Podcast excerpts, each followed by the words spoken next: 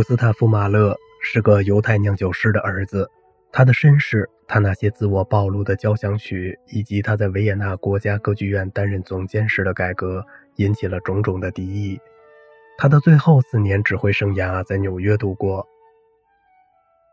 娜塔莉·鲍尔莱赫纳是一位室内乐音乐家，在马勒1902年结婚之前，一直是他最亲密的朋友。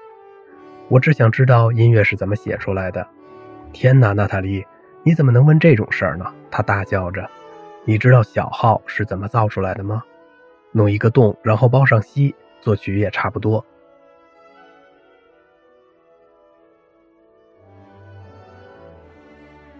马勒小的时候，有人问他长大了想干什么，他回答：当一个殉道者。一八九六年七月九日，古斯塔夫·马勒给娜塔莉·鲍尔莱赫纳的信。我的父亲和我的母亲结了婚，可是他并不爱她，结婚前几乎不认识她，而且更想嫁给别的人。但是他的父母和我父亲最后逼他顺从了大家的意愿。他们俩的差别简直像水和火一样，他很顽固，而他温柔宽厚。不过如果没有这样的结合，就不会有我，也不会有我的第三交响曲。我觉得这真是非同寻常。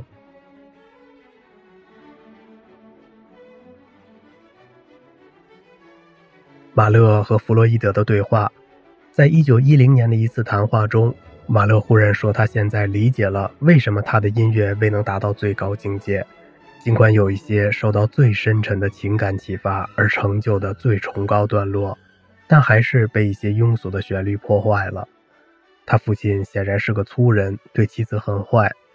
当马勒还是个孩子的时候，看到了两个人之间特别苦痛的一幕。这对孩子来说难以承受，于是他冲出了屋子。当时街上有个手摇风琴，正放着一首流行的维也纳小曲《你爱奥古斯丁》。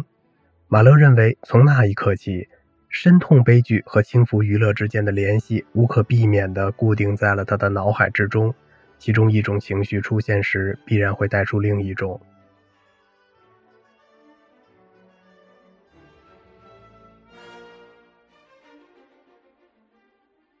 马勒十一岁那年，寄宿在布拉格一位富有的皮草商人莫里茨·格吕菲尔德家中。他的两个孩子日后成了著名的钢琴家。马勒告诉他的妻子，他在格吕菲尔德家中吃不饱穿不暖，但是他最糟糕的经历是当了不情愿的目击者。一次，他坐在黑暗的房间里，目睹了少爷和女仆的性爱场景。他永远忘不了自己当时感到的震惊和恶心。他冲出来去帮助那姑娘，但他却一点儿也不感激这份苦心。他被两人痛骂了一顿，还被迫发誓不说出去。古斯塔夫一直没有原谅这个给他带来如此惊吓的青年钢琴家阿尔弗雷德·格林菲尔德。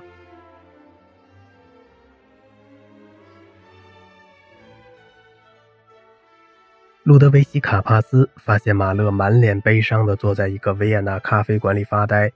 他问马勒怎么了，马勒说刚得知父亲生病了。第二天早晨，卡帕斯看见一个人在路边的马路上跑。当他费力地辨认出那个人正是马勒时，就问是不是他父亲遭遇了不幸。比那更糟，更糟，简直糟糕透顶。马勒嚎啕大哭：“这世上最坏的事情发生了，大师去世了。”这天是一八八三年二月十三日，从威尼斯传来了瓦格纳的死讯。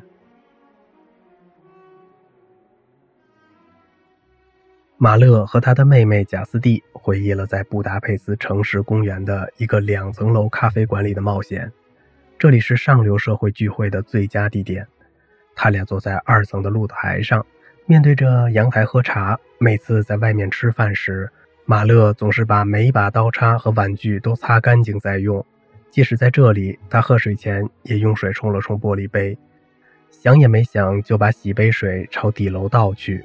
这时，楼下几位打扮入时的女士惊叫起来：“真对不起！”马勒倒吸一口气，立即意识到自己做了什么。作为一个习惯性心不在焉、已是尽人皆知的歌剧院总监，他得到了谅解，一切恢复平静。五分钟后，当贾斯蒂要来一杯水，马勒又把杯子洗了一遍，而且再次把水泼到了一楼。这次引起了一阵骚动，人人都在大笑大叫。一个侍者及时放下了满载的托盘，然后歇斯底里的大笑起来。马勒和加斯蒂很久都没有去过城市公园。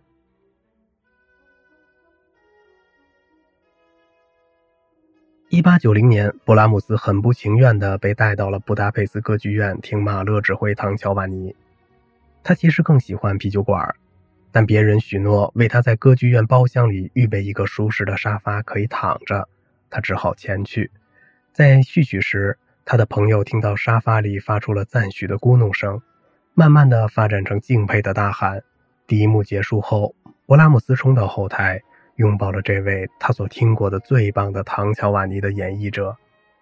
他立刻成了我最狂热的支持者和恩主，马勒说道。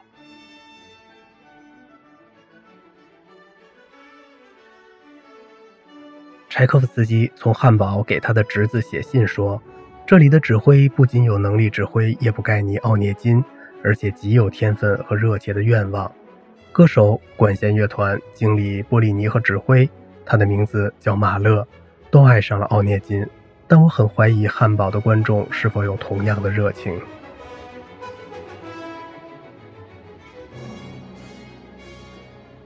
马勒在受到指挥前辈的赞扬后，说服了汉斯·冯·彪罗听一听他的第二交响曲中的《死之祭典》乐章。马勒开始在钢琴上演奏其中的片段。当他抬起头，发现彪罗站在窗户旁，用手捂着耳朵。马勒站起身，但彪罗示意他继续弹下去。他弹完该曲后，房间内很长一段时间寂静无声。然后彪罗说道：“如果这也叫音乐，那我真是对音乐一无所知了。”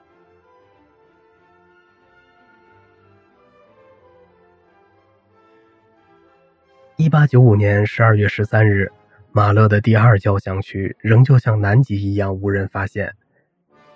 于是他自费邀请柏林爱乐乐团及歌唱学院合唱团首演了这部交响曲。布鲁诺·瓦尔特写道：“正是从那天起，作为作曲家的马勒冉冉升起了。但事情本该多么糟啊！马勒一直受到头痛病的困扰，那种剧烈的疼痛和他炙热的天性不相上下。”他的力量完全丧失了，这种情况下他什么也做不了，只能在像昏迷中那样躺着。此时此刻的柏林，他已经把自己的作曲家的命运孤注一掷。音乐会当天下午，他得了有生以来最严重的头疼，无法移动，什么也不能做。我能看到他站在我前面的指挥台上，面如死灰，以一种超人的意志力掌控着他的痛苦，乐手、歌手和观众。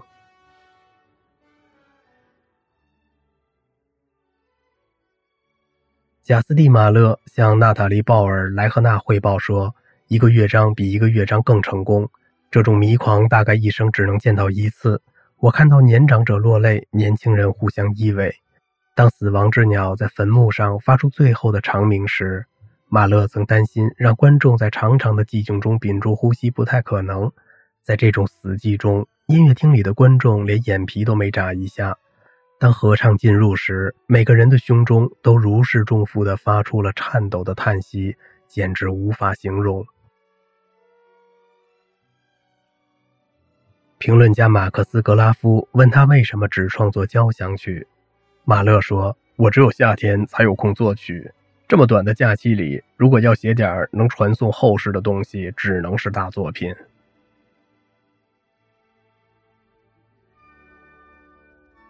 一八九三年，马勒在上奥地利州阿特湖的边缘斯坦巴赫村租了房子。这里时常遭遇洪灾，尽管已经很宁静，但他要求绝对的寂静。他的同伴花钱让小孩和农民尽量保持距离，还把宽大的浴袍挂在野地里吓走鸟雀。但这么多措施还是不够。第二年，马勒在湖边造了一间作曲小屋。造房子的弗朗茨·勒施回忆道。他总是说湖水有自己的语言，湖在对他说话。他在旅馆里听不见湖的声音，只有在湖边作曲才更加容易。那是一八九六年七月的美妙的一天，蒸汽船把布鲁诺瓦尔特带到了斯坦巴赫。巴赫在船靠岸时迎接了他，不顾我的抗议，亲手把我的行李从舷梯上提了下来。在我们去他家的路上，我注意到霍兰德伯格那险峻的山崖所衬出的迷人景色。马勒说：“用不着在那儿看了，我已经把它们写进音乐里去了。”接着，他立刻开始说第三交响曲的第一乐章，其引子暂定题为《岩石和山脉告诉我的一切》。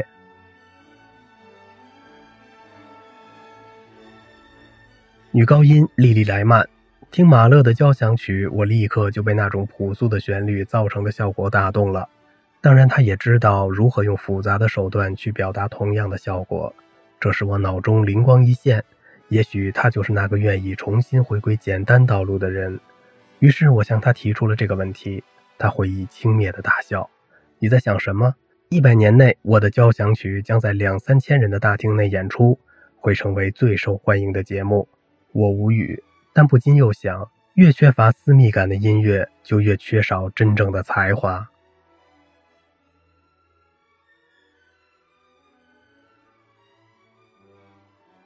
我是三重的无家可归者，他会这样说。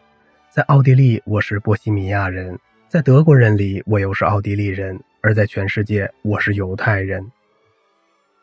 一八九七年八月，马勒在维也纳第一次指挥指环系列。他简直等不到七点钟，就像马上要过圣诞节的小孩一样兴奋。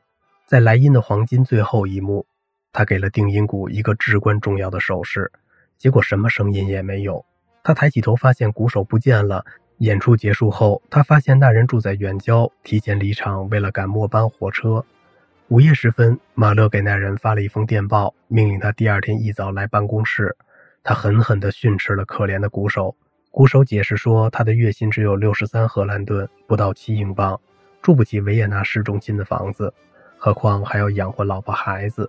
马勒当场决定提高乐手的薪水，即便这意味着要削减布景和服装的开销。他经常用指挥棒忽然指向前，就像毒蛇吐信一样。他的右手将音乐从乐队中牵出来，好像从抽屉底部拿东西。马勒很清楚，他给剧院带来了极度的张力。有一次，他告诉我：“相信我，我死了以后，人们才会意识到这点。”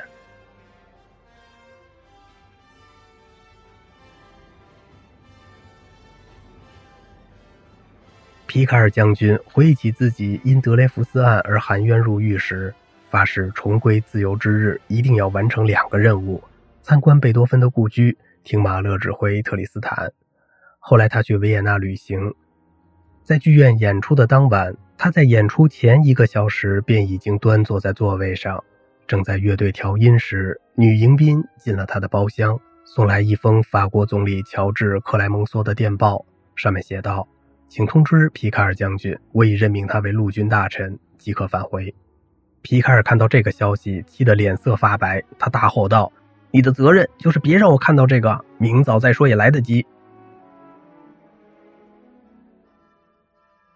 当马勒手拿礼帽，咬着嘴唇或是脸颊内侧穿过马路时，连马车夫也会朝他行注目礼，满怀敬畏地相互低语：“那是马勒先生。”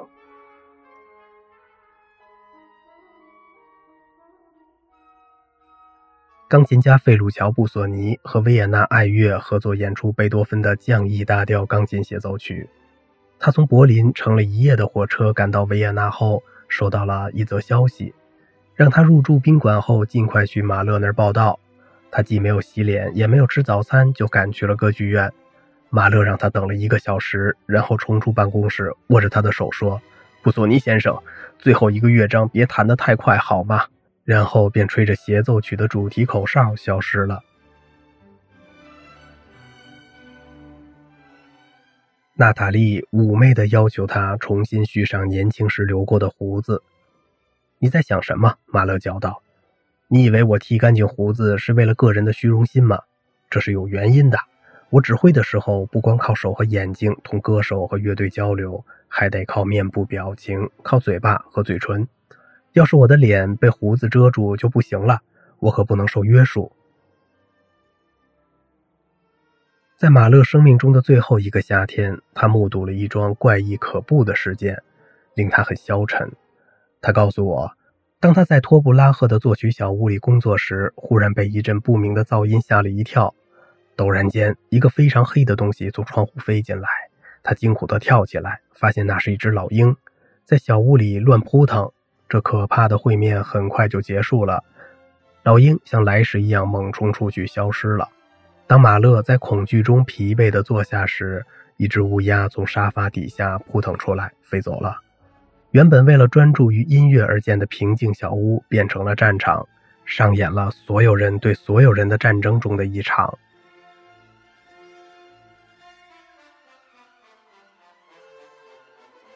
一九一零年，马勒带着爱乐乐团去纽约州巡回演出。当到达尼亚加拉瀑布时，他大喊道：“终于有了真正的极强音！”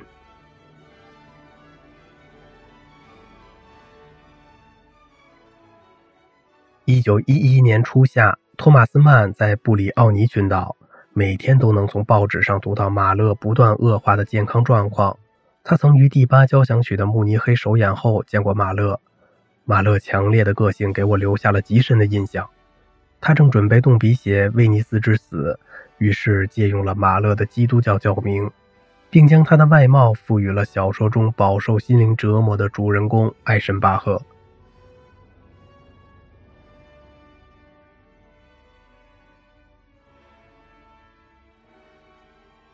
一九一二年二月，阿诺德·勋伯格的日记。一位出版商向我打听马勒，而当我表示出热情时，他就问我是否应该销毁马勒第五交响曲的印刷图版。我回答道：“老天呀，千万别！今天的年轻人把马勒当神一样崇拜，最多五到十年，他的时代就会来临。”